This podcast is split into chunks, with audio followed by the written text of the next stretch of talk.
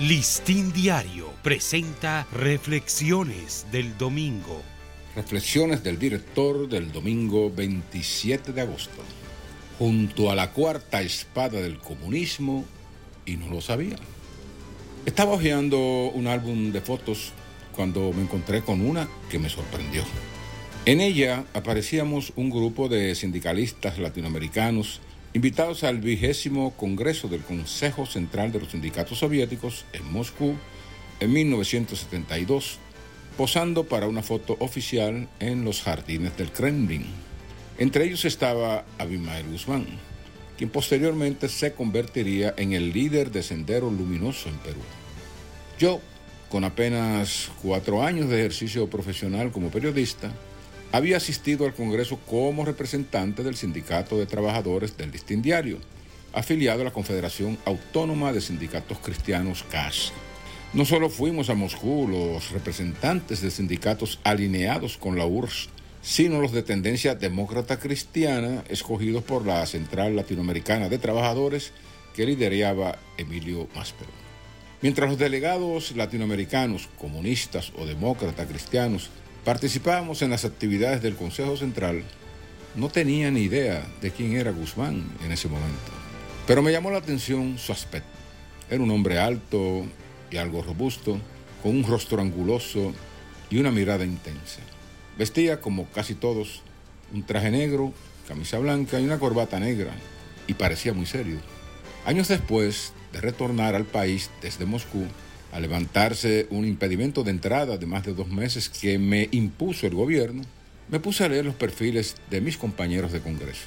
Supe de algunos que ya habían muerto o se habían retirado de las líderes sindicales. Leí sobre Guzmán y descubrí que era un filósofo y profesor peruano que había estado influenciado por el pensamiento maoísta. Había fundado Sendero Luminoso en 1969 grupo que estuvo llevando a cabo una guerra de guerrillas en Perú desde el 1980. Guzmán había sido capturado en 1992 y condenado a cadena perpetua. Murió en prisión en el 2021.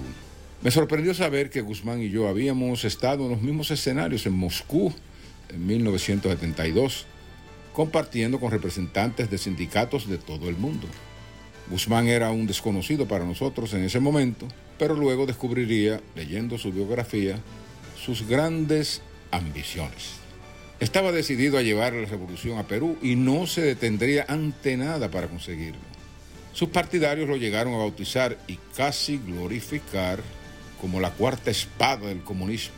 Me imagino que detrás de Marx, Lenin y Mao. Las ideas de Guzmán sobre la revolución eran muy radicales creía que la única manera de lograr la justicia social era a través de la violencia. Sendero Luminoso llevó a cabo una campaña de terror que causó la muerte de miles de personas.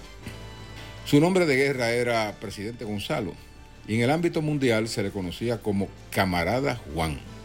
Fundó el Partido Comunista del Perú, guion Sendero Luminoso.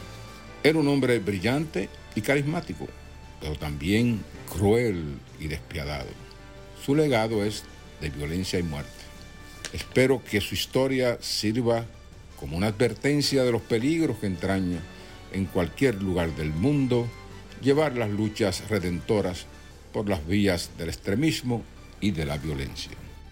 Listín Diario presentó Reflexiones del Domingo.